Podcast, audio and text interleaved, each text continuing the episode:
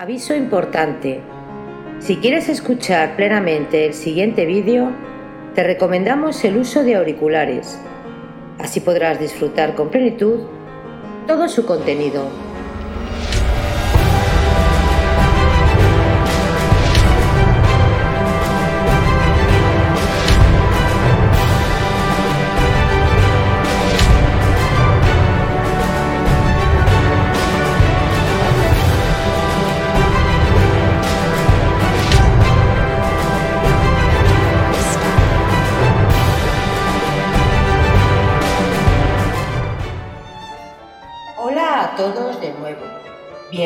Bienvenidos a Biografías Épicas. Hoy continuamos con la narración de la novela histórica y épica Lo que el viento se llevó, de la escritora Margaret Mitchell. Recordaros suscribiros al canal para así poder colaborar a crecer juntos. Hay muchas historias increíbles por descubrir. Lo que el viento se llevó, por Margaret Mitchell. Capítulo 36 Se casó con Fran dos semanas más tarde, después de un vertiginoso periodo de cortejarla, que según ella le decía muy rigurosa, la dejara sin alientos para resistir más a su ardor. No sabía él que durante esas dos semanas Scarlett se había paseado por su habitación gran parte de la noche, rechinando los dientes al ver la lentitud con que él reaccionaba a sus indicaciones y a sus alentadoras indirectas, mientras rogaba al cielo que no llegase ninguna carta inoportuna de Suelen que pudiese destrozar sus planes. Daba gracias a Dios de que su hermana fuese tan perezosa que se deleitara tanto recibiendo cartas cuando tenía horror a escribirlas. Pero siempre había una posibilidad de que escribiese. Pensaba ella durante las largas horas nocturnas en que daba vueltas y vueltas por la fría habitación con el deslucido mantoncillo de Ellen arrebujado sobre la camisa de dormir. Fran no sabía que Scarlett había recibido una lacónica carta de Will relatando que Johan Wilkinson había hecho otra visita a Tara, y al ver que ella estaba en Atlanta, había comenzado a chillar y a despotricar hasta que Will y Ashley le arrojaron a puntapiés de la finca. La carta de Will incrustó más en su mente el hecho, para ella tan sabido, de que el plazo se acortaba más y más y había que pagar la contribución. Se sentía inválida de feroz desesperación al ver cómo transcurrían los días, y hubiera deseado poder asir con sus manos el reloj de arena del tiempo para impedir que su dorada arenilla continuase cayendo inexorablemente ininterrumpidamente. Pero disimuló tan diestramente sus sentimientos y desempeñó tan hábilmente su papel que Fran nada sospechó, nada vio, a no ser lo que asomaba a la superficie, la bella e indefensa viudita de Charles Hamilton, que le acogía todas las veladas en la sala de estar de la señorita Pitipat y escuchaba, reteniendo la respiración, todo lo que él decía acerca de sus futuros planes para la tienda y de cuánto dinero esperaba ganar cuando pudiese adquirir el aserradero. Su dulce comprensión y el interés patente por cada palabra que él pronunciaba fueron eficaces bálsamo para curar la herida abierta por la supuesta censurable conducta de Suel. El corazón de Kennedy estaba dolorido y confuso ante aquella traición amorosa, y su vanidad, la tímida y susceptible vanidad de un solterón de mediana edad que sabe que no goza de gran partido entre las mujeres, estaba también profundamente herida. No podía escribir a Suelen reprochándole su infidelidad. Eso era inconcebible para él. Pero podía consolar su corazón hablando de ella con Scarlett. Sin decir ni una palabra desleal a Suelen, ella podía mostrarse que se hacía cargo de lo mal que le había tratado y del buen tratamiento que merecía por parte de otra mujer que realmente lo conociese y lo apreciase. La señora Hamilton era una personilla tan linda y de tan frescos colores que alternaba tan melancólicos suspiros al pensar en su triste situación con risas alegres y suaves como el tintineo de cascabeles de plata, que él incluso hacía pequeños chistes para distraerla.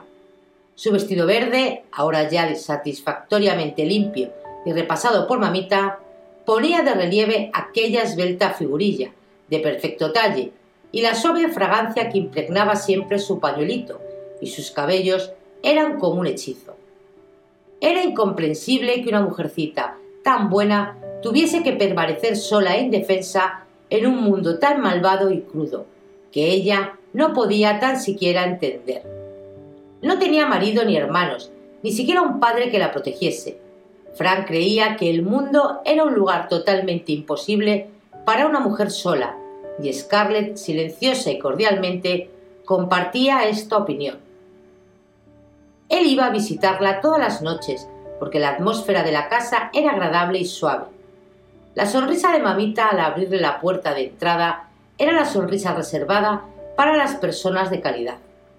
La tía Pitty le servía café reforzado con coñac o aguardiente y revoloteaba, solícita, en derredor suyo, mientras Scarlett estaba pendiente de todas sus frases. A veces por las tardes se llevaba a Scarlett en el cochecillo, cuando tenía que salir por asuntos de negocios. Estos paseos eran siempre alegres, porque Scarlett le hacía preguntas tan ingenuas como suelen hacer las mujeres, se decía él complacido. Por tal motivo, no podía por menos de reírse de su ignorancia en las cosas de negocios, y ella se reía también diciendo bueno, claro, no podéis esperar que una mujercita tonta como yo entienda vuestras cosas de hombres. Le hacía sentirse por primera vez en su vida de solterón meticuloso un hombre fuerte y notable, modelado por Dios en un molde más noble que los demás hombres, creado especialmente para proteger a las pobrecillas mujeres ingenuas e indefensas. Cuando al fin se hallaron ambos frente al funcionario matrimonial, la manita confiada de Scarlett en la de Fran y sus inclinadas pestañas destacándose como espesas y negras medias lunas sobre sus rosadas mejillas, no sabía aún cómo había acontecido todo. Solo le contaba que había hecho algo romántico y emocionante por primera vez en su vida. Él, Frank Kennedy, había hecho perder el equilibrio a tan encantadora criatura haciéndola caer en sus varolines brazos. Era una sensación embriagadora. Ningún pariente ni amigo asistió al acto. Los testigos fueron personas extrañas. Scarlett había insistido en ello y él había cedido, aunque con sentimiento, porque le hubiera agradado tener a su lado a su hermana y a su cuñado, que residían en Jonesboro. Y una recepción con brindis a la salud de la novia en la sala de la señorita Pitty, entre amigos gozosos, hubiera sido una gran satisfacción para él pero Scarlett no quiso que estuviese presente ni siquiera la señorita Pitty. Nadie más que nosotros dos, Frank. Le rogó oprimiéndole el brazo, como si nos hubiésemos fugado. Siempre deseé que me raptasen para casarme. Hazlo, querido mío, hazlo por mí.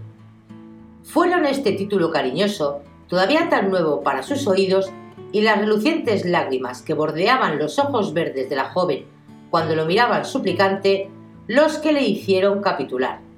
Después de todo, un novio tiene que hacer concesiones a su novia, especialmente en lo que se refiere a la boda, ya que las mujeres dan tanta importancia a las cosas sentimentales. Y casi sin enterarse, se encontró casado. Fran le dio los 300 dólares, aturdido por su cariñosa persistencia de mala gana al principio, porque ella suponía el derrumbamiento de sus esperanzas de comprar el aserradero, pero no podía consentir en el desahucio de la familia de su esposa, y su pena pronto amenguó a la vista de su radiante alegría, y se le eclipsó totalmente ante el adorable agradecimiento con que ella premiaba su generosidad. Fran jamás había experimentado esa sensación de ser un bienhechor amado y estimó que, después de todo, ese dinero estaba bien gastado. Scarlett envió inmediatamente a mamita a Tara con el triple propósito de entregar el dinero a Will, anunciar su boda y traer a Wade a Atlanta. A los dos días tenía una breve nota de Will que llevaba consigo y que leía y releía con creciente júbilo. Will anunciaba que se había pagado la contribución y que Johan Wilkinson se había mostrado furioso al saberlo, pero que no había proferido ninguna amenaza más hasta el presente. Will terminaba deseando que fuese muy feliz, una lacónica felicitación de fórmula exenta de todo comentario. Sabía que Will comprendería lo que ella había hecho y por qué, y que se abstenía de alabarlo o censurarlo. Pero ¿qué pensará Ashley? se preguntaba Scarlett febrilmente. ¿Qué pensará de mí ahora, después de todo lo que le dije tan poco tiempo atrás en el huerto de Tara? También recibió una carta de Suelen con pésima ortografía, violenta, insultante, manchada de lágrimas, tan llena de veneno y de veraces juicios sobre su modo de ser, que jamás podría olvidarla ni perdonar a la que la escribió.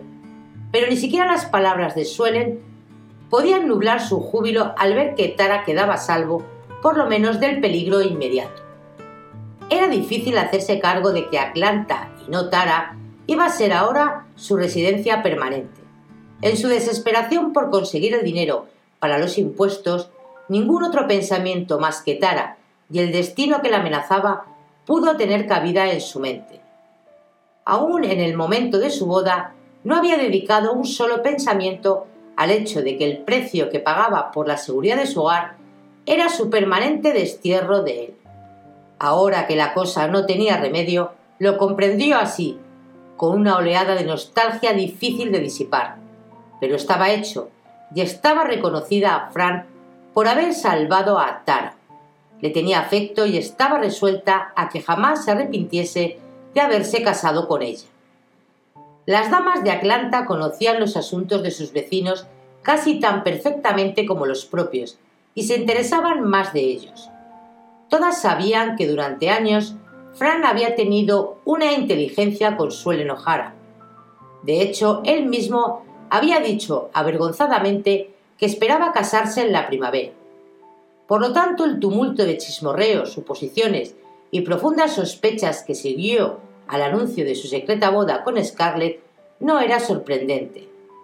La señora Meriwether, que jamás permitía que su curiosidad quedase insaciada por mucho tiempo si podía evitarlo, le preguntó a quemarropa que cómo era que se había casado con su hermana cuando era el prometido de la otra. Y hubo de comunicar a la señora Elsin que recibió por toda respuesta una mirada aturdida. Ni siquiera la señora Meriwether por osada y entretenida que fuese, se atrevió a sondear a Scarlett sobre el particular.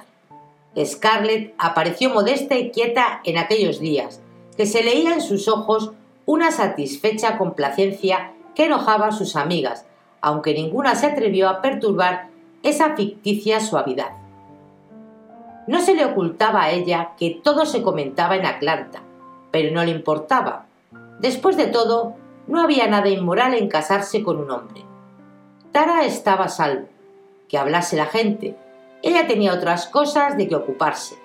Lo más importante era hacer que Frank comprendiese, pero haciéndolo con mucho tacto, que la tienda debía procurarle mayores beneficios.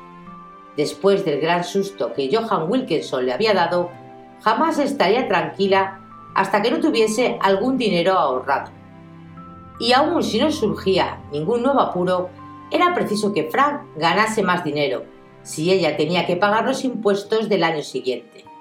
Además, lo que Fran había dicho acerca del molino de aserrar se le había quedado en la mente. Fran podía ganar mucho dinero con un taller de aserrar. Cualquiera podía ganarlo, cuando la madera alcanzaba precios tan fantásticos.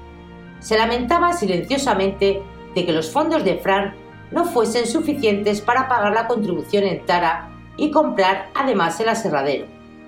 Ya había decidido que Fran tenía que hacer más dinero con la tienda, de un modo o de otro, y hacerlo pronto, a fin de poder adquirir el taller antes de que otro se apresurase a comprarlo. Ella podía ver muy bien que era una ganga. Si ella fuese hombre, el aserradero sería suyo, aunque tuviese que hipotecar la tienda para conseguir el dinero pero cuando se lo indicó delicadamente a Fran al día siguiente de su boda, él se sonrió y le dijo que su preciosa cabecita no estaba hecha para preocuparse de las cosas de negocios. Le sorprendió incluso que ella supiese lo que era una hipoteca, y al principio pareció divertirle. Pero esa diversión pasó pronto y se tornó en desagrado, ya en los primeros días de matrimonio. En una ocasión, incautamente le dijo que había gente, tuvo cuidado de no revelar nombres, que le debía dinero. pero que no podía pagar por el momento y naturalmente no quería hacer mucha presión sobre amigos antiguos y gente distinguida. Fran lamentó después habérselo dicho, porque desde entonces ella le había hecho preguntas sobre el particular una y otra vez. Lo hacía con aire infantil y encantador, por sentir la curiosidad, decía, de saber quién le debía y cuánto. Fran se mostraba muy evasivo en el asunto. Tosía nerviosamente y agitaba las manos y repetía las acostumbradas frases sobre su linda cabecita. Había comenzado a penetrar en él la idea de que esa misma linda cabecita era excelente para los números, en verdad mucho mejor que la de él, y el fenómeno era inquietante. Se quedó atónito al ver que podía sumar rápidamente y de memoria una larga columna de cifras, cuando él necesitaba papel y lápiz para más de tres cantidades. Y las fracciones no presentaban para ella la menor dificultad. Le parecía a él que había algo incongruente en una mujer que estuviese al corriente de las fracciones y de las cosas de negocios. Y es más, creía que si alguna mujer tenía la desgracia de poseer conocimientos tan inexplicables en una dama, debía fingir no tenerlos. Ahora le desagradaba hablar de negocios con ella tanto como le había gustado hacerlo antes de casarse. Veía que ella lo entendía todo demasiado bien y experimentó la usual indignación masculina contra la doblez de las mujeres. Se añadía a ello el usual desencanto masculino al descubrir que una mujer tiene cerebro. Lo pronto o tarde que en su vida matrimonial se enteraba Fran del engaño que Scarlett había utilizado para casarse con él, nadie lo pudo saber. ¿Acaso la verdad surgió ante sus ojos cuando vio a Tony Fontan evidentemente libre de todo lazo sentimental y que fue a Atlanta por cuestiones de negocios. ¿Acaso le fue dicha más directamente en las cartas de su hermana desde Jonesboro? Su hermana no podía explicarse tal boda. Ciertamente no lo supo por la propia Suel. Jamás le escribió y naturalmente él no podía escribirlo explicando. ¿De qué servían las explicaciones de todos modos, ahora que ya estaba casado? Le angustiaba en su foro interno la idea de que Suelen no conociese la verdad, porque siempre habría en ella de creer que él la había traicionado rufianamente. Era probable que así lo pensasen todos y que le criticasen. Ello lo colocaba en embarazosa posición, y no cabía justificarse, porque no podía ir a contar que había perdido la cabeza por una mujer y un caballero no podía publicar el hecho de que su esposa le había cazado con un embuste.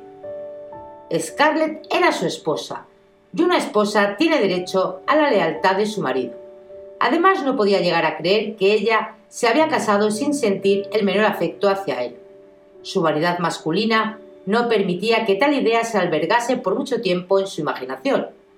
Era más lisonjero suponer que ella se había enamorado de él tan violentamente que hasta había recurrido a la falacia para conseguirlo. Pero todo era muy enigmático. Comprendía que él no era un buen partido para una mujer a quien doblaba la edad, bonita e inteligente además, pero Fran era un caballero y se reservó las dudas para su foro interno. Scarlett era su esposa y él no podía insultarla haciéndole embarazosas preguntas que después de todo no podían remediar las cosas. Y no es que Fran desease de modo especial remediarlas, porque le parecía que su matrimonio había de ser feliz. Scarlett era la más encantadora e interesante de las mujeres, y la consideraba perfecta por todos estilos, excepto en el detalle de ser obstinada.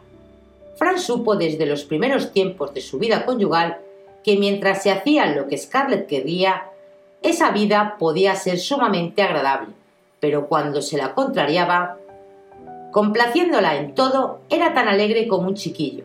Se reía con gran facilidad, gastaba bromitas inocentes, se sentaba en sus rodillas y le tiraba de las barbas hasta hacerle confesar que se sentía veinte años más joven. Sabía mostrarse inesperadamente cariñosa y atenta, calentándole las zapatillas ante la chimenea cuando llegaba a casa por las noches, preocupándose de si se había mojado los pies y de sus interminables catarros de cabeza y recordando siempre que él le gustaba la molleja de pollo y que echaba tres cucharadas de azúcar al café. Sí, la vida con Scarlett era plácida y confortable, mientras todo se hacía a gusto de ella. A las dos semanas de casados, Fran atrapó la gripe y el doctor Mead le mandó guardar cama. El primer año de la guerra, Fran había pasado dos meses en el hospital por pulmonía y desde entonces temía mucho recaer, razón por la cual se alegró de poder quedarse a sudar bajo tres mantas y beber los brebajes calientes que mamita y la tía Pitipap le llevaban de hora en hora. La enfermedad se prolongó y conforme pasaban los días, Fran se preocupaba más y más por su tienda.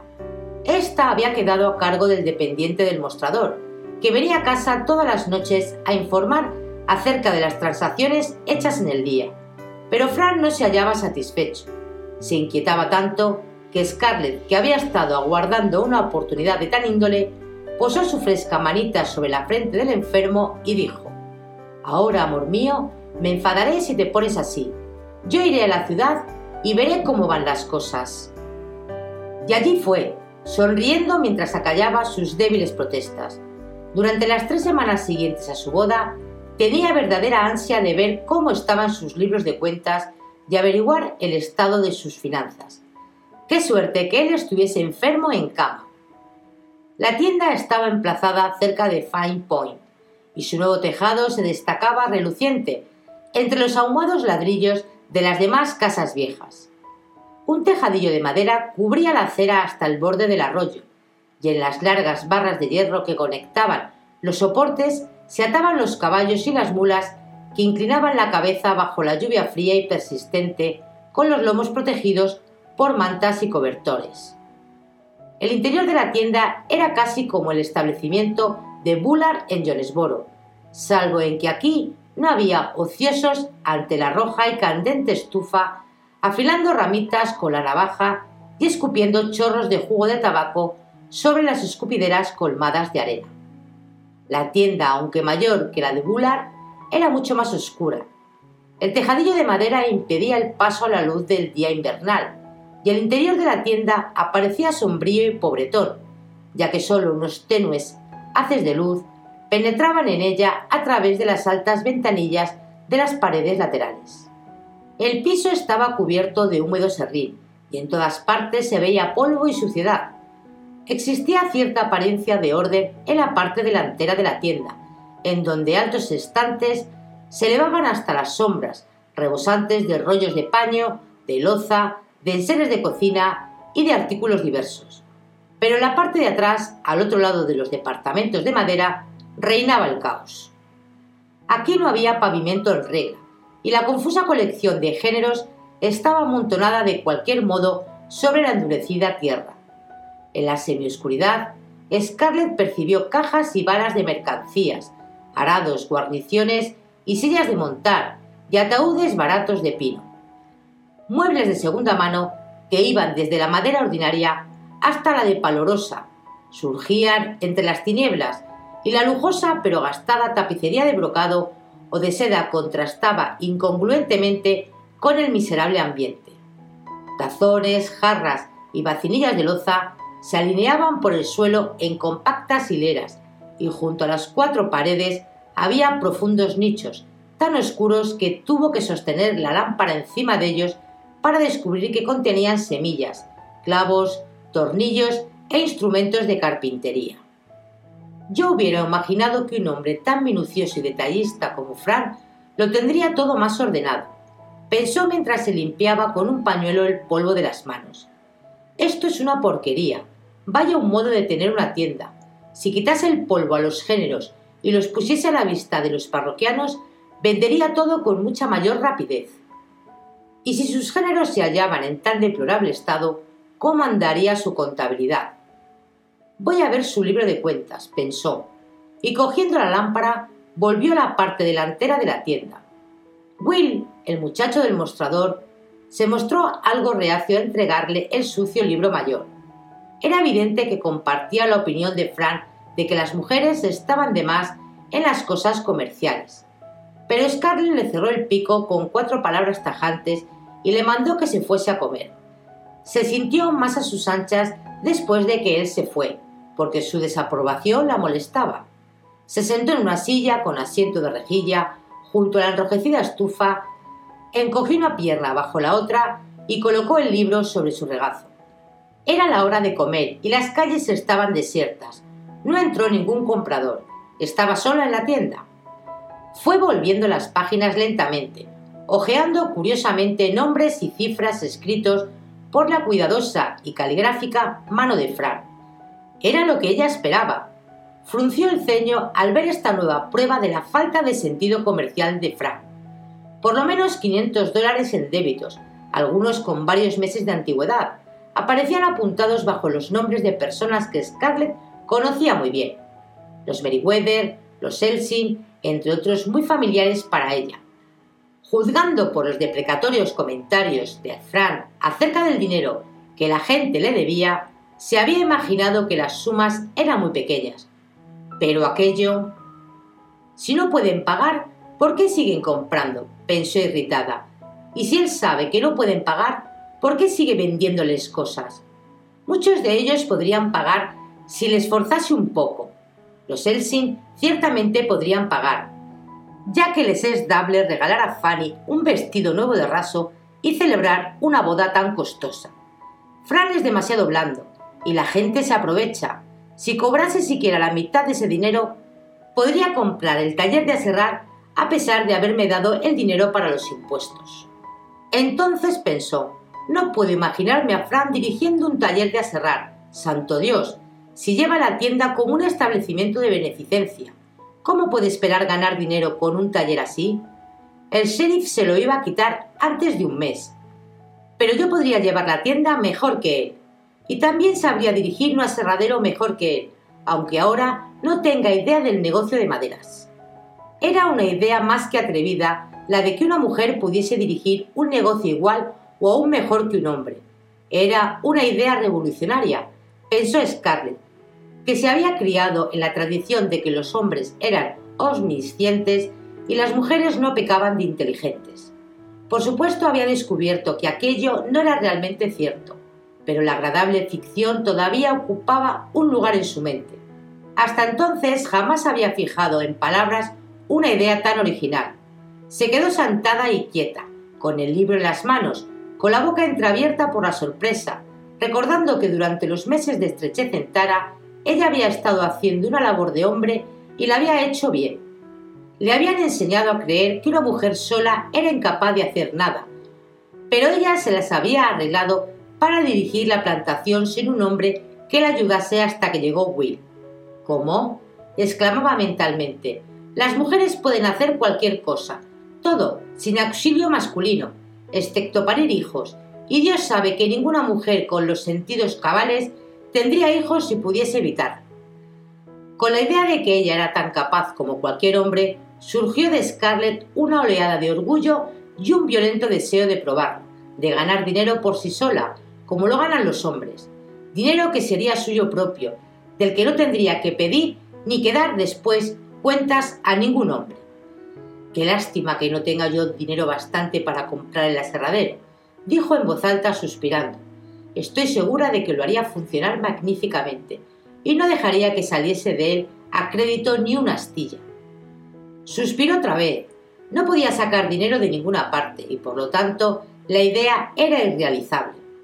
Fran era el que tenía que cobrar el dinero que le debían y adquirir ese taller.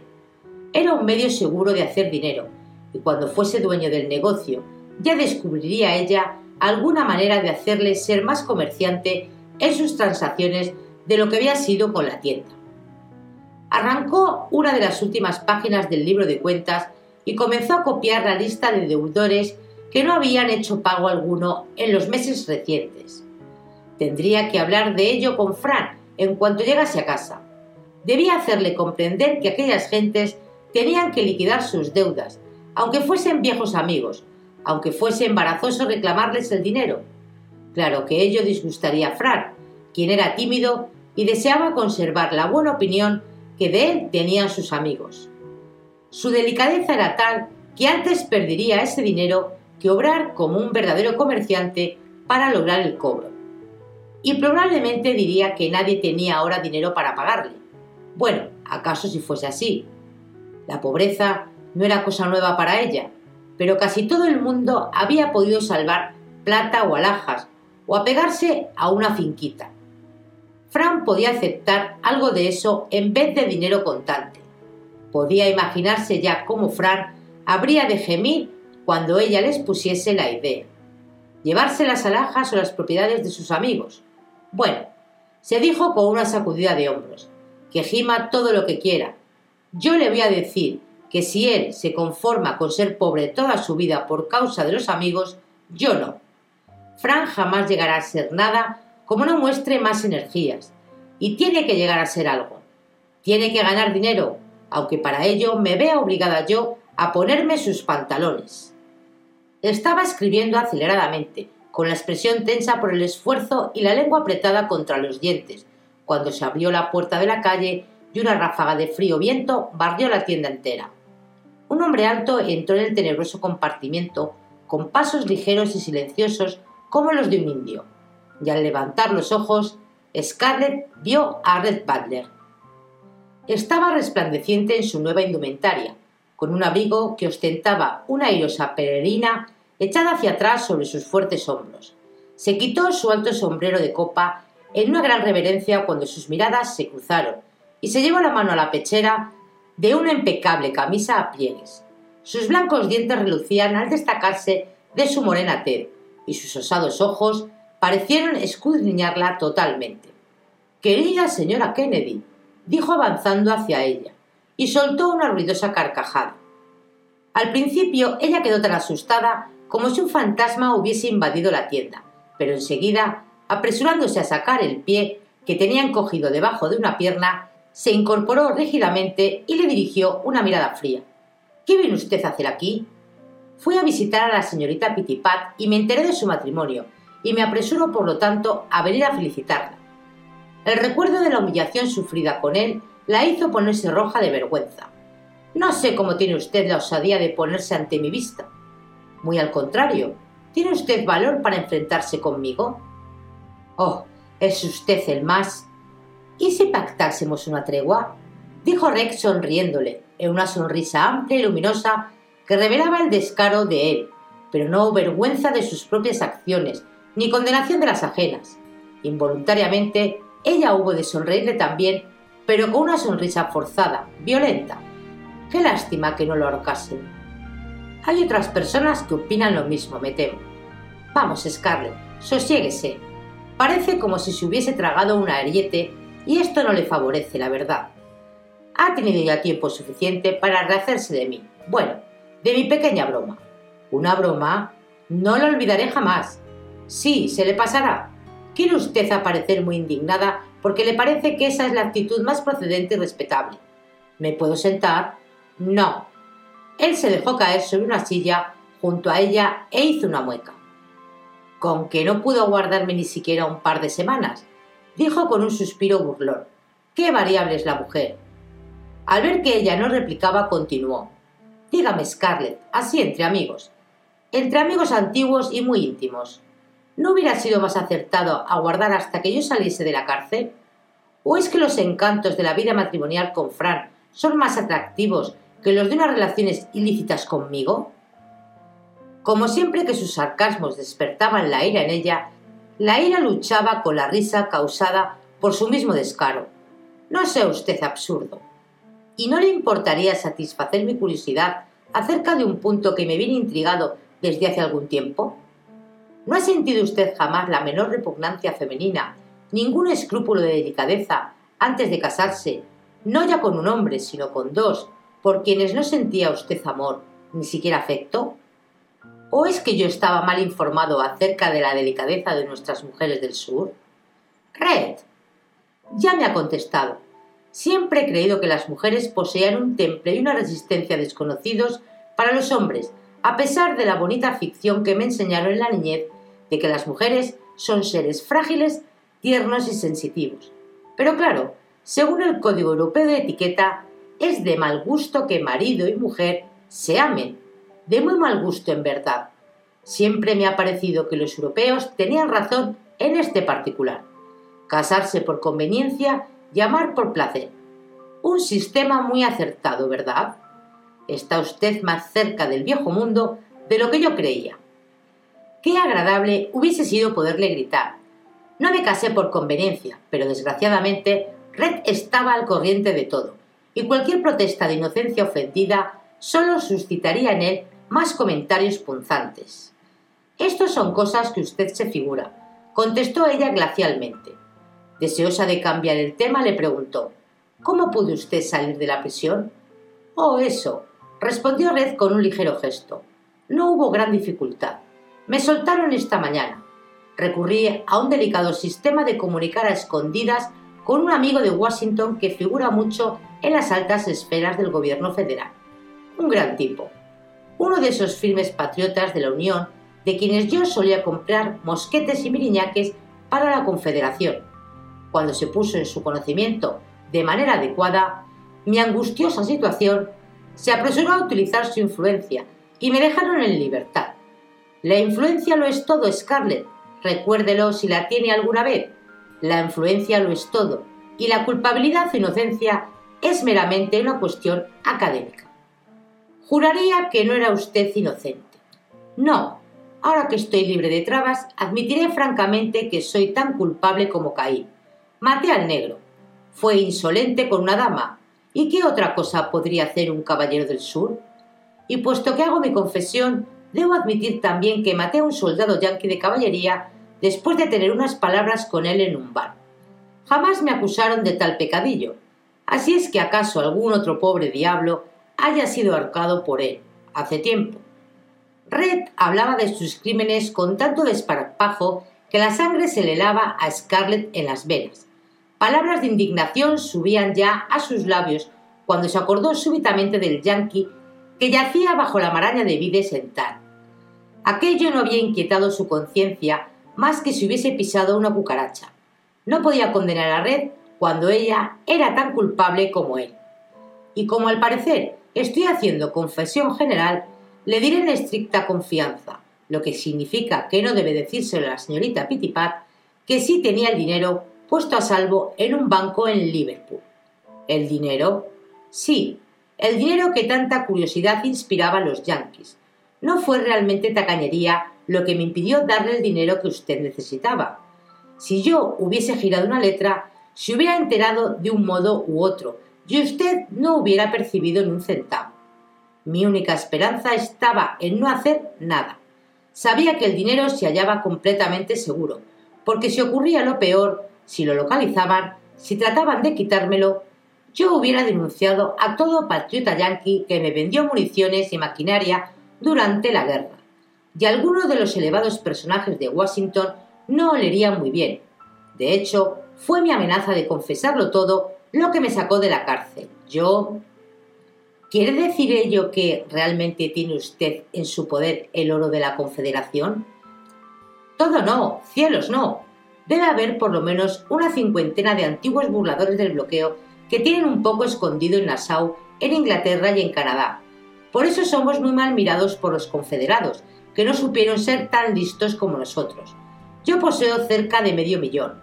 Piénselo, Scarlett, medio millón de dólares, si hubiese usted dominado su fiero carácter y no se hubiese precipitado al lazo conyugal otra vez. Medio millón de dólares. Scarlett sintió una punzada casi como el dolor físico al pensar en una cantidad tan grande. Las irónicas palabras de Red pasaron por su cabeza sin que ella las oyese siquiera. Era difícil creer que existiese tanto dinero en aquel mundo amargo y empobrecido. Tanto dinero, tanto dinero, y alguien lo tenía, alguien que lo tomaba como cosa de juego y que no lo necesitaba. Y ella solo tenía un esposo enfermo y aviejado, y esta sucia y miserable tiendecilla como protección contra el mundo hostil. No era justo que una mala persona como Red Butler poseyera tanto y que ella, que soportaba tanto peso, tuviese tampoco. Le indignaba verlo delante de su elegante indumentaria, atormentándola sin piedad. Bueno, no sería ella la que fomentase su vanidad con alabanzas a su inteligencia. Buscaba con ansias palabras para herirle. Supongo que para usted es muy honroso guardarse el dinero de la Confederación, pero no lo es. Es un robo como otro cualquiera, y eso no lo ignora usted. No me gustaría tener una cosa así en mi conciencia. Vaya, vaya, ¡Qué verdes están hoy las uvas! Exclamó el serio. ¿Y a quién robo yo? Scarlett quedó en silencio tratando de hallar quién era exactamente la víctima del robo. Después de todo, Red solo había hecho lo que hizo Fran en menor escala. La mitad del dinero me pertenece honradamente, continuó Red. Está ganada honradamente con la ayuda de los patriotas de la Unión que estuvieron dispuestos a traicionar a la Unión mediante un beneficio del 100% en sus mercancías. Parte lo gané con mis pequeñas inversiones en algodón al principio de la guerra, algodón que compré barato y vendí a dólar la libra cuando los telares británicos comenzaron a necesitarlo. Otra parte la gané especulando con los víveres. ¿Por qué tenía yo que regalar a los yanquis los frutos de mi trabajo? Pero el resto, eso sí, pertenecía a la Confederación. Procedía del algodón confederado que conseguí pasar burlando el bloqueo y vendí en Londres a elevados precios. Ese algodón que fue entregado de buena fe para que adquiriese curtidos y fusiles y maquinaria con el producto de la venta. Y yo lo tomé de buena fe para cumplir tales instrucciones. Tenía órdenes de depositar el oro en bancos ingleses a mi nombre, a fin de poseer buen crédito. ¿Se acordará usted de cuando se apretó el bloqueo? Yo no podía hacer salir ningún barco de los puertos de la Confederación, ni hacerlos entrar. ¿Qué me cabía hacer? ¿Retirar todo ese dinero de los bancos ingleses como un cretino y tratar de transportarlo a Wilmington y dejar así que los yanquis se apoderasen de él? ¿Fue acaso culpa mía que el bloqueo se estrechase tanto? ¿Fue culpa mía que fracasase la causa? El dinero, es cierto, pertenecía a la Confederación. Bueno, hoy no existe la Confederación, aunque nadie lo creería así juzgado por el modo que tienen de hablar algunas personas. ¿A quién debo entregar ese dinero? ¿Al gobierno yanqui? Nadie puede, por tanto, llamarme ladrón. Y mirando a Scarlett como si estuviese muy interesado en conocer su opinión, sacó de su bolsillo un estuche de cuero y empezó a fumar un puro de grandes dimensiones, aspirando su aroma con complacencia. Que se vaya al infierno, pensó ella. Siempre tiene más razón que yo. Siempre hay algo capcioso en sus argumentos, pero nunca acierto a descubrir el qué. ¿Podría usted, dijo con dignidad, distribuirlo entre los pobres que lo necesitan? La Confederación ha desaparecido, pero quedan muchísimos confederados y sus familias que se mueren de hambre. Red echó la cabeza hacia atrás y se rió descortésmente. Nunca está usted tan encantadora o tan absurda como cuando suelta alguna hipocresía como esta, exclamó con aire francamente divertido. Diga siempre la verdad, Scarlett. No sabe usted mentir. Los irlandeses son los que peor mienten en el mundo entero. Vamos a ver, sea franca. A usted jamás le importó un comino la difunta Confederación, y los confederados hambrientos le importan todavía menos. Lanzaría usted grandes gritos de protesta si yo sugiriese siquiera distribuir todo ese dinero sin darle a usted la parte del león. No necesito su dinero, comenzó a decir la joven tratando de adoptar un aire digno. De veras que no. Ahora mismo tiene comezón en la palma de la mano. Si le mostrase una moneda de 25 centavos, daría usted un salto para cogerla. Si ha venido usted aquí para insultarme y burlarse de mi pobreza, le deseo buenos días, replicó ella tratando de desembarazar su regazo del pesado libro mayor, a fin de poderse levantar y causarle más impresión. Al instante, él fue quien se puso de pie, inclinándose hacia ella y riéndose al empujarla otra vez a su sitio. ¿Cuándo se le curará esa predisposición a enfadarse en cuanto le dicen la verdad? Nunca tiene usted inconveniente en oírla si se trata de los demás. ¿Por qué le irrita, pues, que se la digan a usted? Yo no la insulto. Creo más bien que la manía adquisitiva, el afán de poseer, es una excelente cualidad que debía ser reconocida y admirada por todos. No estaba muy segura de saber qué era eso de manía adquisitiva, pero como él la alababa, se sintió algo más calmada. No he venido aquí a gozarme de su pobreza, sino a desearle larga vida y felicidad en su matrimonio. A propósito, ¿qué le pareció a su hermanita Suelen su latrocinio? ¿Mi qué? Que le quitase a Fran delante de sus propias narices. Yo no, bueno, no discutamos el calificativo. ¿Qué dijo? No dijo nada, repuso Scarlett. Sus ojos saltaron desmintiendo sus palabras. Muy generoso por su parte. Ahora, dígame algo sobre su pobreza. Tengo seguramente el derecho de saber algo después de su reciente excursión a la cárcel. ¿No tiene Fran tanto dinero como usted esperaba? No había medio de escapar de su insolencia. O tenía que aguantarla o pedirle que se marchase. Y ahora no quería que se fuese. Sus palabras llevaban un agudo aguijón, pero era el aguijón de la verdad. Él sabía lo que ella había hecho y por qué lo había hecho, y no parecía que eso la rebajase en su concepto. Era una persona a quien siempre podía decir la verdad, y si bien sus preguntas eran enojosamente brutales, parecían estar inspiradas por un auténtico interés hacia ella. Era un alivio poder decir la verdad, porque hacía muchísimo tiempo que no podía hablar a nadie francamente acerca de ella misma y de sus motivos. En cuanto quería ser franca, todo el mundo parecía horrorizarse. Hablar con Red era comparable solo a una cosa, a la sensación de comodidad y de agrado que se experimentaba al ponerse unas zapatillas viejas después de haber estado bailando con zapatos demasiado estrechos. ¿No consiguió el dinero para la contribución? No me diga que en Tara se hallan ustedes en la misma situación crítica. Su voz tenía ahora un tono muy diferente. Ella levantó los ojos para mirarlo y sorprendió una expresión que le chocó y le intrigó al principio y luego le hizo sonreír repentinamente, una sonrisa dulce y encantadora que ahora aparecía muy raramente en su fisonomía. Qué gran canalla era, pero qué simpático sabía hacerse en ocasiones. Scarlett adivinaba ahora que el verdadero motivo de su visita no era el de torturarla, sino el de asegurarse de que ella había logrado el dinero que tan desesperada la puso.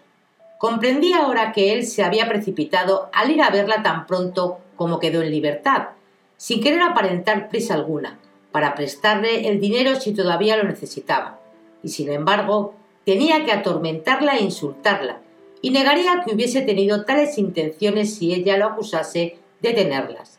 Era un hombre incomprensible. ¿Se interesaba por ella realmente más de lo que quería admitir? ¿O tenía algún otro motivo? Probablemente esto último, pensó. Pero ¿quién podría decirlo? ¿Hacía cosas tan extrañas? No, dijo, la situación no es ya tan crítica. Obtuve el dinero. Pero no sin lucha, estoy convencido. ¿Consiguió usted reprimirse hasta tener el anillo nupcial en el dedo? Procuró no sonreírse al escuchar una síntesis tan exacta de su conducta, pero no pudo menos de dejar ver dos hoyuelos en sus mejillas. Red volvió a sentarse otra vez, estirando cómodamente sus largas piernas. Bueno, cuénteme algo acerca de su pobreza. ¿La engañó ese zorro de Fran acerca de sus circunstancias? Merecía una paliza por abusar así de una mujercita tan cándida. A la Scarlett, cuéntemelo todo. No debería usted tener secretos conmigo. Seguramente conozco ya los peores. Oh, Red, ¿es usted el más... Bueno, no sé lo que iba a llamarle. No, no es que me engañase, pero repentinamente fue un gran placer para ella descargarse de todo lo que pesaba sobre su mente. Red, si Frank cobrase siquiera todo el dinero que le deben, no me inquietaría lo más mínimo. Pero hay una cincuentena de personas que le deben dinero, y él no quiere apretarles. Es tan escrupuloso.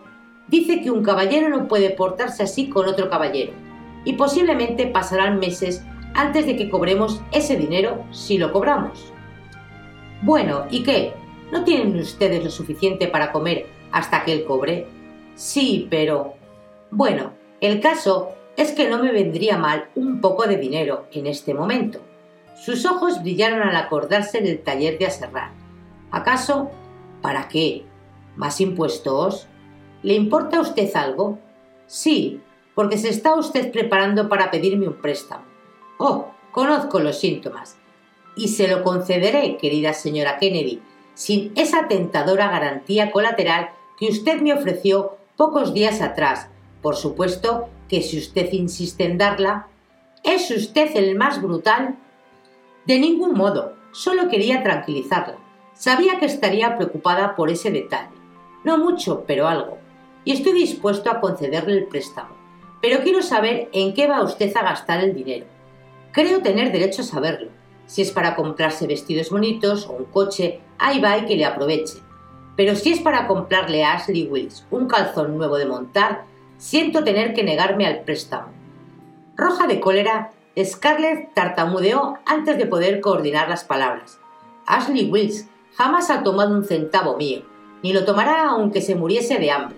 Es usted incapaz de comprender lo caballero y lo soberbio que es. ¿Cómo lo va a comprender siendo usted lo que es? No comencemos otra vez con los calificativos.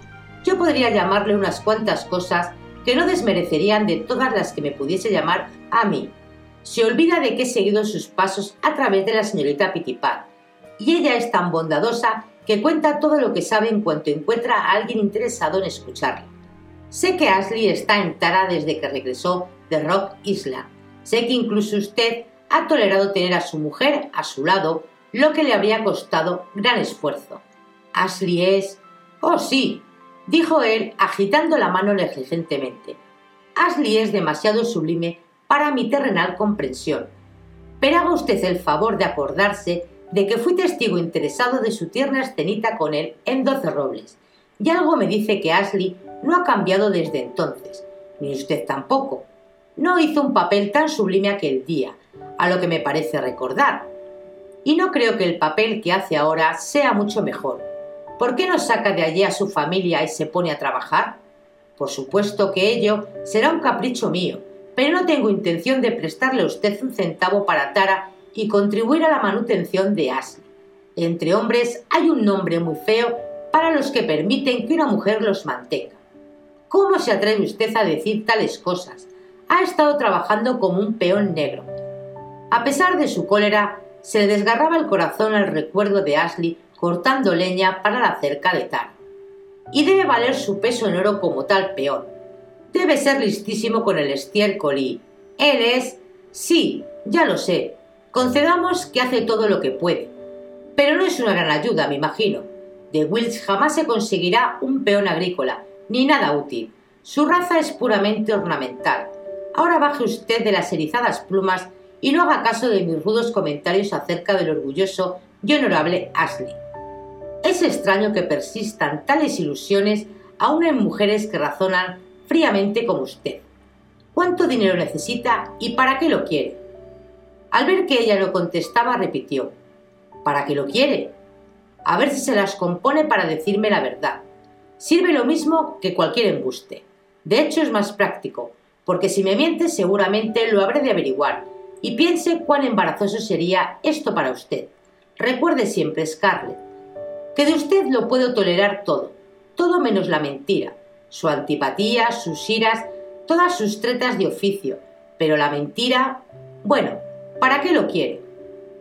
Rabiosa como estaba por lo que Red había dicho de Ashley, hubiera dado cualquier cosa por poder escupirle y arrojarle orgullosamente a su burrona cara la oferta de dinero que hacía.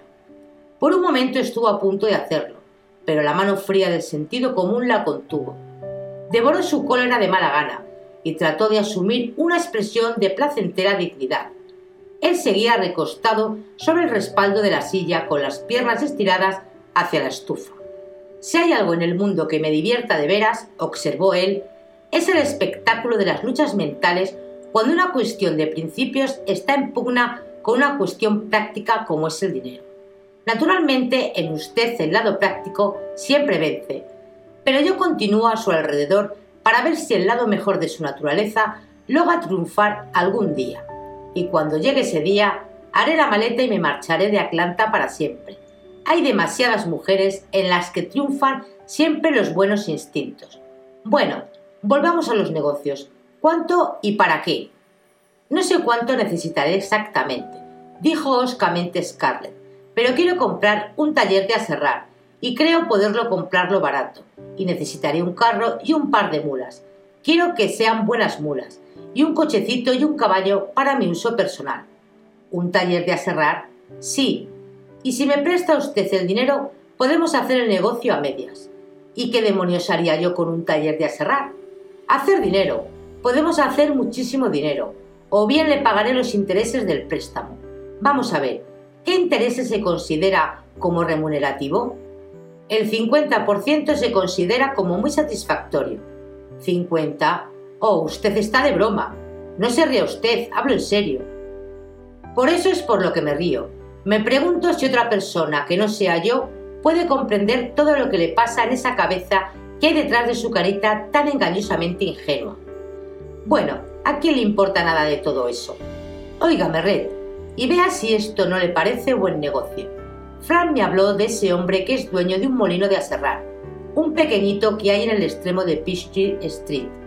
Ese hombre necesita dinero contante cuanto antes y está dispuesto a venderlo barato. No hay muchos aserraderos por aquí, hoy en día, y dado el modo que la gente tiene de estar reconstruyéndolo todo, puede vender la madera cortada y alisada a cualquier precio. El propietario se quedaría y dirigiría el taller a sueldo. Frank compraría el aserradero él mismo si tuviese dinero.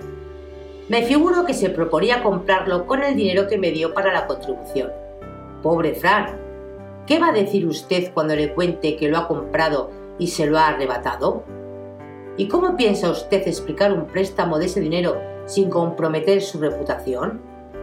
Scarlett no había pensado nada en ello, concentrada su mente como estaba en el dinero que el taller habría de reportarle. Con no decirle nada, pero él sabe que el dinero no se encuentra por las calles.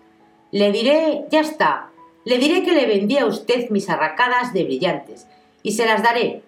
Esta será mi garantía cola. Bien, como usted la llame.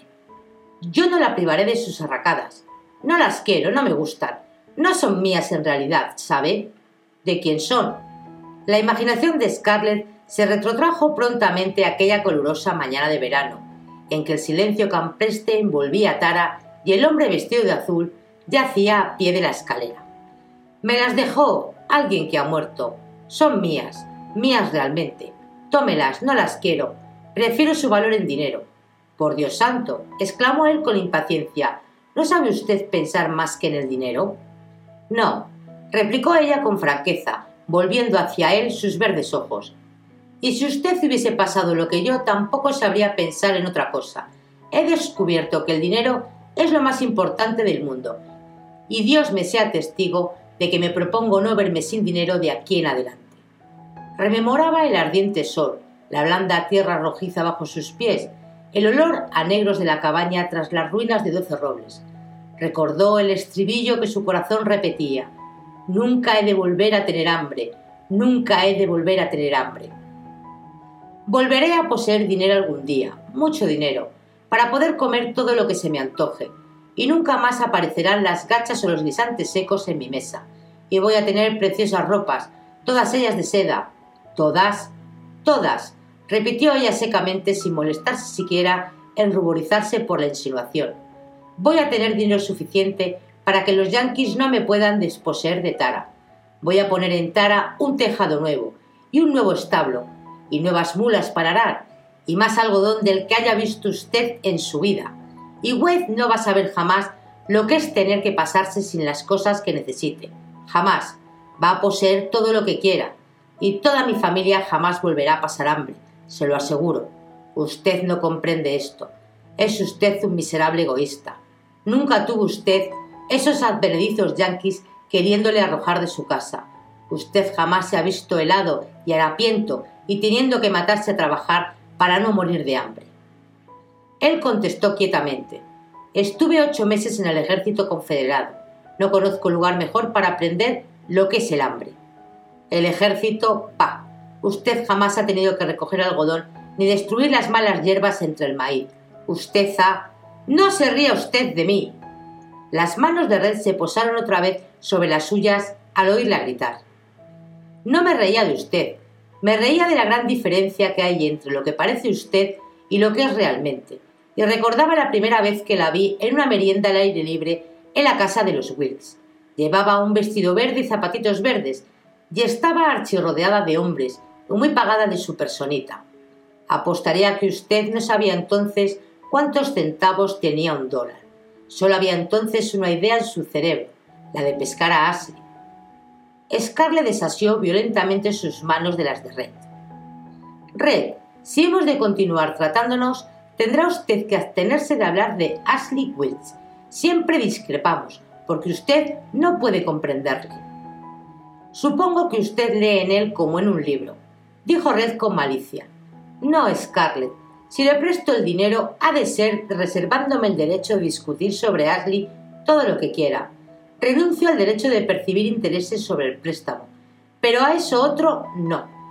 Y hay un gran número de cosas referentes a ese joven que me interesaría saber. No tengo por qué hablar de él con usted, contestó Scarlett con sequedad. Oh, sí tiene por qué. Yo poseo los cordones de la bolsa, ya lo sabe. Algún día, cuando sea usted rica, tendrá facultades para hacer lo mismo con otras personas. Es obvio que todavía le quiere. No le quiero. Oh, se ve en la manera de apresurarse a defenderlo. Usted. No tolero que se haga mofa de mis amigos. Bueno, dejemos eso de un lado por el momento. ¿Y él? ¿La quiere todavía o Rock Island le hizo olvidarla? ¿O es que ya ha aprendido a apreciar la joya que tiene por esposa? A la mención de Melanie, Scarlett comenzó a respirar trabajosamente y apenas pudo abstenerse de contarle todo y decirle que solamente el honor retenía a Ashley al lado de Melanie. Abrió la boca para hablar, pero la cerró enseguida. ¿No tiene aún el suficiente buen sentido para apreciar a su mujer? ¿Y los rigores de la presión no entibiaron su ardor por usted? No necesito discutir el asunto. Yo sí deseo discutirlo, insistió Red. Había en su tono una nota baja que Scarlett no comprendía si le gustaba percibir. Y vive Dios, lo discutiré y espero que usted me responda. ¿Así que está todavía enamorada de usted? Bueno, ¿y qué si lo está? Gritó Scarlett perdida ya la paciencia. No quiero hablar de él con usted porque no puede comprenderle ni a él ni la índole de su amor. Usted solo comprende esa especie de amor. Sí, ese amor que siente por las criaturas como Welty. Oh, dijo Red suavemente. ¿Es que yo solo soy capaz de sentir apetitos carnales? Bien sabe usted que es verdad. Ahora comprendo sus escrúpulos en discutir el asunto conmigo. Mis sucios labios profanan la pureza de su amor. Bueno, sí, algo por el estilo. Me interesa ese amor tan puro. No sea usted tan malvado, Red. Si es usted tan ruin que cree ha podido existir algo censurable entre nosotros. Oh, esa idea jamás entró en mi cabeza, de veras. Pero ¿por qué no ha existido nada criticable entre ustedes dos? Si piensa usted que Ashley podría jamás... Ah, luego es Ashley y no usted quien luchó para que no se perdiese esa pureza. La verdad, Scarlett, no debería usted delatarse tan fácilmente. Scarlett dirigió una mirada rebosante de confusión y de ira a amable pero enigmática fisionomía de Red. No hay por qué continuar la conversación y no necesito su dinero, por lo tanto, váyase. Si necesita usted mi dinero, y puesto que hemos profundizado tanto en el asunto, ¿por qué abandonarlo? Seguramente no puede haber mal alguno en discutir un idilio tan casto, ya que no ha habido en él nada pecaminoso. De modo que Ashley la quiera usted por su inteligencia, por su alma, por su nobleza de carácter. Scarlett se estremeció interiormente al oír tales palabras. Era evidente que Ashley únicamente la quería por estas cualidades. Era una certidumbre lo que le permitía soportar la existencia, la certidumbre de que Ashley, esclavo de su honor, la quería y la respetaba por todas las cosas bellas encerradas en el fondo de sí misma y que sólo él podía ver. Sin embargo, todo perdía su belleza sublime cuando Red hablaba de ello en tono meloso, lleno de sarcasmo. Me devuelve mis ideales de adolescente el saber que un amor así puede existir en este pícaro mundo. Continuó diciendo Red. De modo que no hay absolutamente nada de carnal en su amor por usted. ¿Sería igual si fuese usted fea y no poseyese esa piel tan blanca? Y si no tuviese esos ojos verdes que le hacen a un hombre desear saber lo que usted haría si él la cogiese entre sus brazos, y un modo de mecer las caderas que es una tentación para cualquier hombre que no haya cumplido 90 años, y esos labios, ¿qué son? Bueno, no debo permitir que aparezcan mis carnales apetitos. ¿No ve Ashley nada de esto? ¿O si lo ve, no le produce ningún efecto? Sin proponérselo, la imaginación de Scarlett se retrotrajo al día en que en el huerto los brazos de Ashley la sacudían violentamente entre los suyos mientras la tenía asida, en que su boca parecía quemarla de ella, como si no pudiese despegarse. Un color rojo vivo se esparció sobre sus mejillas y ello no pasó inadvertido a Red. Ya lo veo, la quiere solo por su cerebro, dijo en un tono vibrante, casi de cólera en su voz. ¿Cómo se atrevía él a escudriñar con sus sucios dedos, haciendo que lo único bello y sagrado que existía en su vida pareciese bajo y ruin? Fríamente, resueltamente, forzaba los últimos reductos de Scarlett y la información que él exigía iba a aparecer. Sí, solo por eso, gritó procurando deshacerse del recuerdo de los labios de Ashley. Querida mía, no se ha enterado siquiera de si usted tiene cerebro o no. Si era su cerebro lo que le atraía, no hubiera necesitado luchar contra usted como debe haber hecho para mantenerse este amor tan, diremos, tan santo. Podía vivir muy tranquilo, porque después de todo, un hombre puede admirar la mente y el alma de una mujer y ser no obstante un dignísimo caballero y un hombre fiel a su esposa. Pero debe ser difícil para él reconciliar el honor de los Wilkes con el deseo de su cuerpo que sin duda siente. Juzga usted los pensamientos de los demás por los propios, tan ruines. Oh, yo no he negado nunca que la deseara, si esto es a lo que usted se refiere. Pero a Dios gracia, a mí no me estorban los escrúpulos del honor. Lo que deseo lo tomo si puedo, y por lo tanto no tengo que luchar ni con ángeles ni con demonios. ¿Qué vida más infernal debe de haber proporcionado usted al pobre Ashley? Soy capaz hasta de compadecerle. Yo, hacer su vida infernal. Sí, usted. Allí estaba usted, una tentación constante para él, pero como la mayor parte de los de su cuerda, él prefiere lo que aquí pasa por ser el honor a cualquier amor verdadero. Y me parece que el pobre diablo se ha quedado sin honor y sin amor que pueda consolarle. Tiene amor. Quiero decir, me ama. ¿La ama? Entonces contésteme a lo que le voy a decirle y termino ya por hoy y puede coger el dinero y tirarlo por la alcantarilla si quiere, por lo que a mí me respecta. Red se puso en pie y arrojó su cigarro a medio fumar en la escupidera. Había en sus movimientos la misma soltura pagana y la misma fuerza contenida que Scarlett había observado en él la noche de la caída de Atlanta, algo siniestro y terrible. Si la amaba, ¿cómo demonios le permitió venir a Atlanta a buscar el dinero para la contribución antes de que yo permitiese a una mujer que amo hacer esto yo? Nada sabía, no tenía la menor idea de que yo. ¿No se le ocurre que debiera haberlo sabido? Había una voz de brutalidad apenas reprimida. Queriéndola como dice usted que la quiere, debería saber lo que usted habría de hacer en su desesperación. Debió matarla antes de dejarla venir aquí, y a buscarme a mí precisamente. Santo cielo. Pero él no lo sabía, si no lo adivinó sin necesidad de que se lo dijesen, jamás conocerá a usted ni a su sublime cerebro. ¡Qué injusto era! Como si Ashley pudiese leer los pensamientos, como si Ashley hubiese podido retenerla aún sabiéndolo. Pero ahora lo comprendía repentinamente. Ashley podía haberla detenido. La más leve insinuación suya en el huerto de que acaso algún día las circunstancias variarían y jamás hubiera pensado ella en salir de Tara.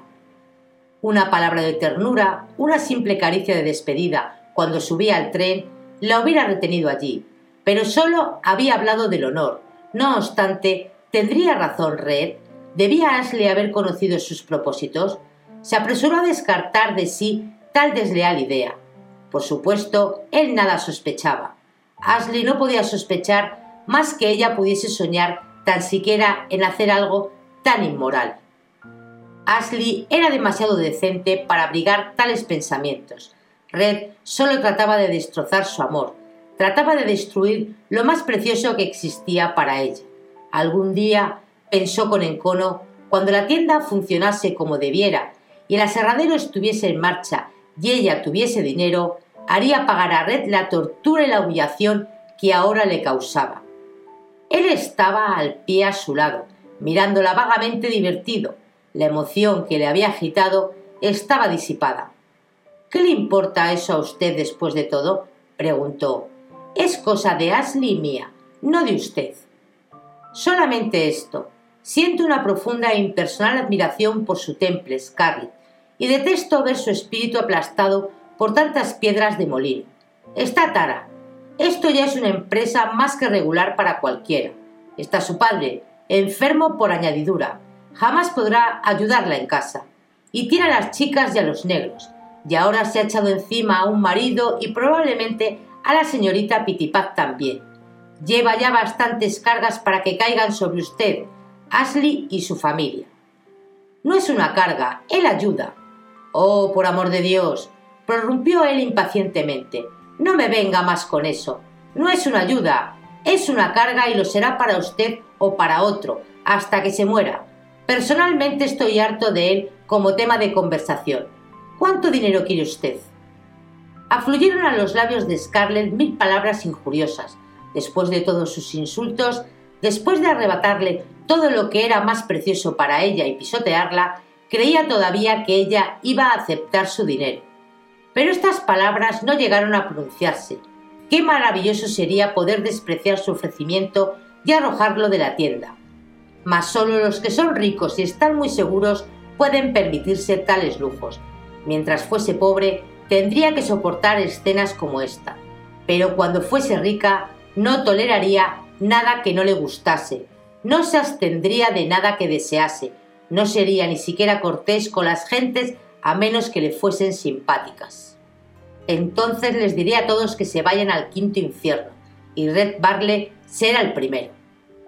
El placer del pensarlo hizo chispear sus verdes ojos y dibujó una semisonrisa en sus labios. Red se rió también. Es usted una criatura muy bonita, Scarlett, le dijo, especialmente cuando está meditando alguna maldad. Y solo por haberle visto esos hoyuelos, estoy dispuesto a comprarle una docena de mulas si las quiere. Se abrió la puerta de la calle y entró el chico del mostrador limpiándose los dientes con una pluma de ave. Scarlett se levantó, se arrebujó en su chal y anudó las cintas de la capota por debajo de su barbilla. Había tomado una decisión. ¿Está usted ocupado esta tarde? ¿Puede usted venir conmigo ahora? le preguntó. ¿A dónde? Quiero que venga conmigo al taller de aserrar. Prometí a Frank que no saldría sola en el coche fuera de la ciudad. ¿Al taller con esta lluvia? Sí, quiero comprarlo ahora, antes de que cambie usted de parecer. Él se rió tan ruidosamente que el dependiente se asombró y le miró con curiosidad. ¿Se ha olvidado usted de que está casada? La señora de Kennedy no puede permitir que la vean yendo en coche hacia las afueras de la ciudad con este desprestigiado Butler, al que no reciben en los salones decentes. ¿Ha olvidado usted su reputación? Que se vaya a paseo mi reputación. Quiero ese aserradero antes de que usted cambie de opinión o de que Fran se entere de que lo compro. No ande usted con tonterías, Red. ¿Qué importa una lluvia ligera? Vayamos pronto. Aquel aserradero. Fran se daba al diablo cada vez que pensaba en él, maldiciendo de sí mismo por habérselo mencionado a Scarlett. Ya era malo de por sí que hubiese vendido sus arracadas a Capitán Butler, a Butler precisamente, y hubiese adquirido el taller de aserrar sin consultar siquiera a su marido. Pero era mucho peor todavía que no le hubiese entregado a él la dirección, esto le disgustaba. Parecía como si no hubiese confianza en él o en su criterio.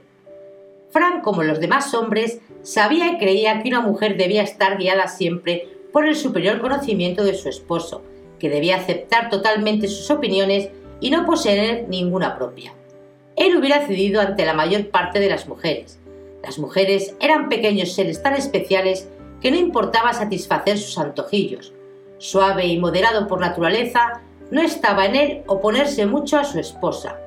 Hubiera sido un placer para él complacer los poriles caprichos de una personilla así y reñirla cariñosamente por sus infantiles prodigalidades. Pero las cosas que se proponía Scarlett eran inadmisibles. Lo del aserradero, por ejemplo, experimentó el asombro mayor de toda su vida cuando ella le dijo, contestando a sus preguntas y sonriendo dulcemente, que tenía la intención de dirigirlo ella misma. Dedicarme yo misma al negocio de maderas fue la manera que tuvo de expresar. Fran no olvidaría jamás el horror de aquel momento. Dedicarse ella a los negocios. Era inconcebible. En Atlanta no había mujeres dedicadas a los negocios. A decir verdad, Fran no había oído jamás que ninguna señora se dedicase a los negocios en ninguna parte. Si una mujer tenía la desgracia de verse obligada a ganar algún dinero para ayudar a la familia en tiempos tan difíciles, lo ganaba de manera discreta y femenina, junto a un horno como la señora Meriwether, o pintando porcelana, cosiendo o tomando huéspedes como la señora Elsin y Fanny, o enseñando en una escuela como la señora Mead, o dando lecciones de música como la señora Bonnet. Aquellas damas ganaban dinero, pero se quedaban en sus casas para ganarlo, como debía hacer una mujer. Pero que una mujer abandonase la protección del hogar y se aventurase por el rudo mundo masculino, compitiendo en los negocios con los hombres, dándose codazos con ellos, exponiéndose a los insultos y a las murmuraciones, especialmente cuando no necesitaba hacerlo, cuando tenía un marido plenamente capaz para mantenerla.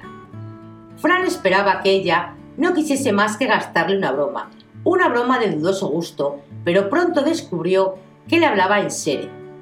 Comenzó a dirigir el aserradero, se levantaba antes que él para ir al cochecito hasta el final de Peachtree Street y con frecuencia no volvía a casa hasta mucho después de haber él cerrado la tienda y regresando a cenar en casa de tía Pitipán. Recorría las largas millas hasta el taller sin más protección que la del reacio y viejo Peter, cuando por todas partes pululaban los negros liberados y el ampa yankee. Fran no podía ir con ella, porque la tienda le absorbía todo su tiempo, pero cuando protestó, ella le dijo en tono resuelto, Tengo que vigilar a ese canallita de Jackson, de lo contrario sería capaz de vender mis maderas y guardarse el dinero. Cuando pueda buscarme un hombre que sirva para encargarse del taller, no tendré que ir por allí tan a menudo. Entonces podré quedarme en la ciudad a vender la madera. ¿Vender madera en la ciudad? Esto era peor, con frecuencia no aparecía por el taller durante todo el día y se dedicaba a ofrecer el género casi de puerta en puerta y en tales días Fran deseaba esconderse en la trastienda y no ver a nadie, su mujer vendiendo madera. Y la gente hablaba terriblemente mal de ella, probablemente de él también, por permitirle que se comportase en una forma tan poco femenina. Se sentía embarazado al enfrentarse con sus parroquianos desde el otro lado del mostrador y oírles decir, he visto a su esposa hace pocos minutos. Todo el mundo se interesaba en decirle lo que ella decía. Todo el mundo se complacía en contarle lo que sucedió cuando construían el nuevo hotel. Scarlett llegó allí precisamente cuando Tommy Welburn estaba comprando madera a otro individuo, y ella se apeó del cochecito entre los rudos albañiles irlandeses que ponían los cimientos y aseguró a Tommy en pocas palabras que le engañaban. Dijo que su madera era mejor que la de nadie, y más barata además, y para probarlo sumó de memoria una larga columna de números y le dio un presupuesto de coste allí mismo. Ya estaba mal eso de meterse entre rudos obreros, pero era todavía peor que una mujer mostrase públicamente que conocía las matemáticas de tal modo. Cuando Tommy aceptó su presupuesto y le firmó el pedido, Scarlett no se despidió inmediatamente con discreción, sino que se quedó allí charlando con Johnny Wallaber, el capataz de los operarios irlandeses, un gnomo de malas pulgas que gozaba de pésima reputación. Toda la ciudad habló del asunto durante varias semanas. Para colmo ganaba dinero efectivamente con el aserradero y ningún hombre podría estar contento de que su mujer tuviese éxito en actividades tan poco femeninas. Y tampoco le entregaba el dinero, o parte de él, para que se empleara en la tienda. La mayor parte iba a Tara, y Scarlett escribía cartas interminables a Will Pitting diciéndole exactamente cómo había que gastar. Además, manifestó a Fran que si podía terminar las reparaciones necesarias en Tara, se propondría prestar el dinero que tuviese disponible, pero sobre hipotecas. Dios mío, Dios mío, gemía Fran siempre que pensaba en ello. Una mujer no debía saber siquiera lo que era una hipoteca. Scarlett hacía toda clase de planes aquellos días, y cada uno de ellos le parecía a Fran peor que el precedente. Habló incluso de construir un bar en el terreno en donde había estado su almacén de depósito hasta que Sirman lo destruyó. Poseer fincas dedicadas a tabernas era un mal negocio, un negocio de mala nota, casi tan malo como el de alquilar una finca para casa de prostitución pero él no podía explicarse por qué estaba mal, y a sus torpes argumentos ella solo contestaba Bah, tonterías. Los bares siempre son buenos inquilinos. Así lo decía el tío Henry, aseguraba. Siempre pagan puntualmente el alquiler. Mira, Fran, se podría construir un bar modesto, con la madera de mala calidad que no logró vender y sacar una buena renta, y con el producto de esa renta y del aserradero podría comprar más talleres de aserrar. Pero cariñito, no necesitas más talleres, exclamaba Fran horrorizado. Lo que deberías hacer es vender el que tienes. Te está dando demasiado trabajo. Y ya sabes lo difícil que es conseguir que trabajen en él los negros liberados.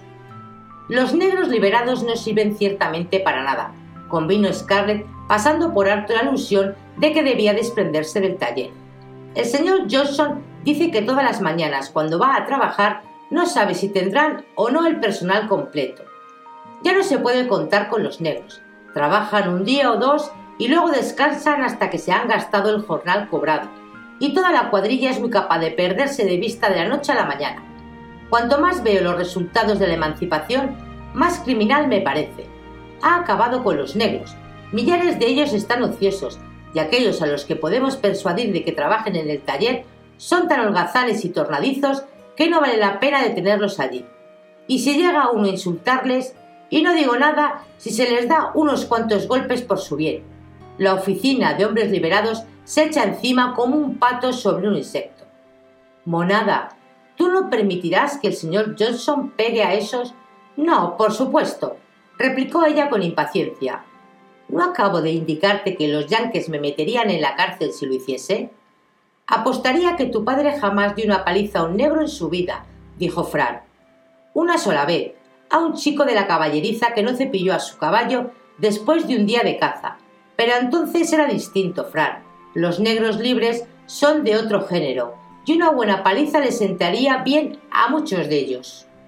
Fran estaba asombrado no solo por las opiniones y planes de su consorte, sino por el cambio que se había realizado en ella durante los pocos meses transcurridos desde su matrimonio. Esta no era ya la criatura dulce, suave y femenina que había tomado por esposa. Durante el breve periodo del noviazgo, pensó que jamás había encontrado a una mujer más atractivamente femenina en sus reacciones ante la vida, más ignorante, tímida, asustadiza. Ahora todas sus reacciones eran masculinas, a pesar de sus rosadas mejillas y de sus hoyuelos y de sus agradables sonrisas, hablaba y obraba como un hombre. Su voz era incisiva y decidida, y resolvía las cosas instantáneamente, sin vacilaciones ni rodeos de colegiala. Sabía lo que quería y salía a buscarlo por el camino más corto, como debía hacer un hombre, no por los ocultos y sinuosos caminos peculiares a las mujeres. No era que Fran no hubiese visto nunca mujeres autoritarias. Atlanta, lo mismo que cualquier otra ciudad del sur, tenía un número de viudas enérgicas a quienes nadie se atrevía a irritar. Nadie podía ser más dominadora que la gruesa señora Meriwether, o más imperiosa que la frágil señora Elsin, ni más astuta para conseguir lo que deseaba que la señora Waiting, con su voz armoniosa y su pelo corto de plata. Pero todos los medios y recursos empleados por estas damas eran siempre recursos femeninos. Se esforzaban por mostrarse deferentes con las opiniones de los hombres, tanto si se dejaban guiar por ellas como si no. Tenían la cortesía de aparentar que seguían los consejos masculinos, y esto era lo que importaba. Pero Scarlett no aceptaba más guía que la suya propia, y llevaba sus negocios de manera tan masculina que toda la ciudad hablaba de ella. Y para colmo, pensaba Fran acongojado, probablemente hablarán de mí también por dejarla hablar de un modo tan poco femenino. Además sabía lo de aquel Padler. Sus frecuentes visitas a la casa de tía Pitipat eran la peor humillación de todas. A Fran le había desagradado siempre, aun en tiempos anteriores a la guerra, cuando había tenido negocios con él.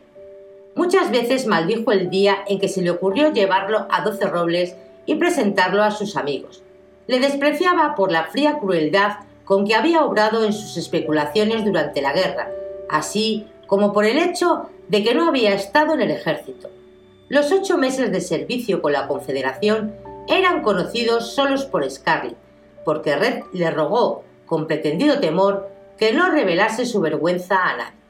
Sobre todo Fran le censuraba por seguir reteniendo el oro de los confederados, cuando los hombres honrados, como el admirante Bullock y otros, al hallarse en idéntica situación, devolvieron muchos miles de dólares al Tesoro Federal. Pero tanto si le gustaba Frank como si no, Red era un visitante asiduo. Aparentemente era la señorita Pitipat a quien iba a ver, y ésta era tan ingenua que lo creía, y se mostraba lisonjeada por sus visitas. Pero Fran abrigaba la desagradable sensación de que la señorita Pitipat no le era la atracción que le llevaba allí. El pequeño Wade se había aficionado mucho a él, a pesar de ser muy tímido con todo el mundo, e incluso le llamaba tío Red, lo que molestaba a Fran. Y Fran no podía por menos de recordar que Red había acompañado mucho a Scarlett durante los tiempos de la guerra y que se había murmurado de ellos. Ninguno de sus amigos tenía valor para mencionar nada de eso a Fran. Por francas que fuesen sus palabras al juzgar la conducta de Scarlett en lo referente a la aserradero. Pero Kennedy no pudo por menos de observar que a Scarlett y a él se les invitaba menos a comidas y a fiestas y cada vez recibían menos visitas. A Scarlett le desagradaba la mayor parte de sus vecinos y estaba demasiado ocupada para ir a ver a los pocos que le eran simpáticos. Así es que la escasez de visitantes no la perturbó lo más mínimo. Pero a Fran le afectaba mucho, una enormidad. Durante toda su vida, Fran había estado demasiado preocupado por la frase ¿qué dirán los vecinos? y ahora se veía indefenso ante las repetidas infracciones de Scarlett a las convenciones sociales estaba seguro de que todo el mundo desaprobaba a Scarlett y le despreciaba a él por permitirle perder el sexo. Ella hacía muchas cosas que su marido no debiera tolerar, pero si le daba órdenes en contrario, si intentaba criticarla o argumentar con ella, la tempestad descargaba pronto sobre su cabeza. Válgame Dios, exclamaba él impotente. Se enfurece con más rapidez y le dura la furia mucho más que a ninguna mujer que yo haya conocido en mi vida. Aún en los momentos en los que las cosas marchaban más plácidamente, era maravilloso ver cuán pronto la esposa cariñosa y alegre que andaba tarareando por la casa podía transformarse por completo en una persona totalmente distinta. Bastaba con que él le dijese, nena, yo en tu lugar no, para que la tempestad estallara. Sus negras cejas se apresuraban a contraerse en agudo ángulo sobre la naricilla, y Fran se atemorizaba y casi lo dejaba ver. Scarlett tenía el temperamento de un tártaro y la furia de un gato montés. En tales accesos no parecía preocuparse de lo que decía ni de quién podía agraviar. Melancólicas nubes se cernían sobre la casa en tales ocasiones. Fran iba pronto a la tienda y se quedaba hasta tarde. Pitipaz se escurría hacia su dormitorio como un conejo que corre a meterse en su madriguera. Wade y el tío Peter se retiraban a la cochera, y la cocinera no salía de la cocina ni levantando la voz en sus cánticos de alabanzas al Señor. Solo mamita soportaba las rebetas de Scarlett con ecuanimidad. Pero mamita había tenido ya muchos años de entrenamiento con Gerald O'Hara y sus arranques. Scarlett no se proponía tener mal genio y quería realmente ser una buena esposa para Fran, porque le había tomado afecto y le estaba agradecida por su auxilio para salvar a Tar, pero ponía muy a prueba su paciencia y de diversas maneras. Scarlett no podía respetar a un hombre que se dejaba dominar por ella, y la tímida y vacilante actitud de Fran desplegaba en cualquier situación desagradable. Con ella o con los demás la irritaba extremadamente. Pero hubiera podido perdonar esto e incluso ser feliz, ahora que algunos de sus problemas monetarios se iban resolviendo si no hubiese sido por la constantemente renovada exasperación nacida de múltiples incidentes que revelaban que Fran no era un hombre de negocios ni quería que ella lo fuese. Como se figuraba, Fran rehusó cobrar las cuentas atrasadas hasta que ella le azuzó, y lo hizo luego de manera poco firme y de mala gana. Esta experiencia fue la prueba final, que Scarlett necesitaba para convencerse de que la familia Kennedy jamás pasaría de cubrir sus necesidades a menos que ella personalmente ganase el dinero que estaba resuelta a tener. Sabía ahora que Fran se contentaría con ir tirando el resto de su vida con la sucia tiendecilla. No parecía hacerse cargo de cuán tenue era la cuerda que sujetaba el ancla de la seguridad y de lo importante que era ganar más dinero en aquellos revueltos tiempos en el que el dinero era la única protección contra nuevas calamidades. Fran podía haber sido un buen comerciante en los días fáciles de la anteguerra, pero estaba chapado muy a la antigua, según le parecía a ella, y se emperraba en hacer las cosas a la antigua, cuando los días de antes y los métodos de antes ya se habían acabado. Carecía en absoluto de la agresividad indispensable en estos enconados tiempos. Pues bien, ella poseía tal agresividad y habría de empleársela, tanto si a Fran le gustase como si no. Necesitaba dinero, y ella lo estaba ganando, pero con un trabajo duro. En su opinión, lo menos que Fran podía hacer era no estorbar los planes de su mujer, ya que conseguía buenos resultados. Dada su experiencia, la dirección del nuevo taller no era cosa fácil, y la competencia era más reñida que al principio, y de ahí que muchas noches al regresar a su casa se sintiese rendida, preocupada y malhumorada. Y cuando Fran tosía tímidamente y le decía, Nena, yo no haría eso o, Nena, si estuviese en tu lugar, tenía que hacer un gran esfuerzo para no estallar en furia y a veces no sabía contenerse. Si él no tenía gallas para hacer más dinero, ¿por qué habría de criticarla siempre? Y las cosas por las que se atormentaba eran tan nimias. ¿Qué más daba, en tiempos como los actuales, que ella no fuese muy femenina? Especialmente cuando el poco femenino aserradero producía el dinero que se necesitaba tanto para ella como para la familia y para el mismo Fran. Fran deseaba reposo y tranquilidad.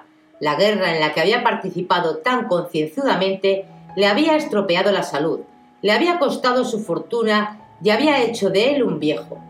No deploraba nada de esto, y después de cuatro años de guerra, lo único que pedía a la vida era paz y amabilidad, caras sonrientes en derredor suyo y la aprobación de sus amigos. Pronto averiguó que la paz doméstica tenía su precio y que este precio era dejar que Scarlett hiciese lo que se le antojase, fuere lo que fuere. De ahí que sintiéndose tan cansado de luchar, comprase la deseada paz aún a ese precio. A veces pensaba que valía la pena hacerlo al ver la sonrisa de su mujer cuando ella le iba a abrir la puerta principal en el frío crepúsculo y le besaba en la oreja, en la nariz o en cualquier sitio impropio o al sentir su cabecita anidar lánguidamente bajo su brazo por la noche, entre las abrigadas mantas de la cama. El hogar era tan agradable cuando se dejaba a Scarlett hacer lo que le viniese en gana, pero la paz que Fran lograba era falsa, solamente externa, porque la había comprado a costa de todo lo que él creía sagrado en la vida conyugal. La mujer tiene que prestar más atención a su casa y a su familia y no andar corriendo por ahí como un hombre, pensaba. ¿Acaso si tuviese un nene? Sonreía al pensar en un nene, y se acordaba de ello con frecuencia. Scarlett había dicho abiertamente que no quería más hijos, pero estos rara vez aguardaban a recibir una invitación especial. Fran sabía que muchas mujeres decían que no querían tener hijos, pero todo esto eran temores y tonterías. Si a Scarlett le naciese otro nene, le querría mucho y sería feliz quedándose en casa a cuidarlo. Se veía entonces obligada a vender el taller de aserrar, y así se terminarían sus problemas. Una mujer necesita hijos para ser completamente feliz, y Frank comprendía que Scarlett no lo era. Por ignorante que él fuese en todo lo que respectaba a las mujeres, no estaba tan ciego que no viese que ella, en ocasiones, era desgraciada. A veces él despertaba por la noche y percibía el suave ruido de su llanto ahogado en la almohada. La primera vez que se despertó al sentir que la cama se movía a compás de las sacudidas de los sollozos, Fran se alarmó y preguntó ¿Qué te pasa, cariño mío? Pero ella no le dio más respuesta que un grito vehemente. ¡Oh! Déjame, por favor. Sí, un hijo la haría feliz y apartaría su mente de cosas en las que no tenía por qué interesarse. Más de una vez, Franz suspiraba y le parecía haber logrado capturar un ave tropical resplandeciente con su plumaje de gemas y llamas, cuando él se hubiera contentado simplemente con un vulgar reyezuelo desprovisto de tan brillantes colores. Sí, un pájaro le hubiera valido más, mucho más. Fin del capítulo 36 de Lo que el viento se llevó. Si queréis el próximo capítulo en breve, deja tu comentario y tu like. Y tan pronto como me sea posible, tu deseo se hará realidad. Y recuerda, Si no quieres perderte ningún capítulo, suscríbete. Gracias y hasta el siguiente vídeo.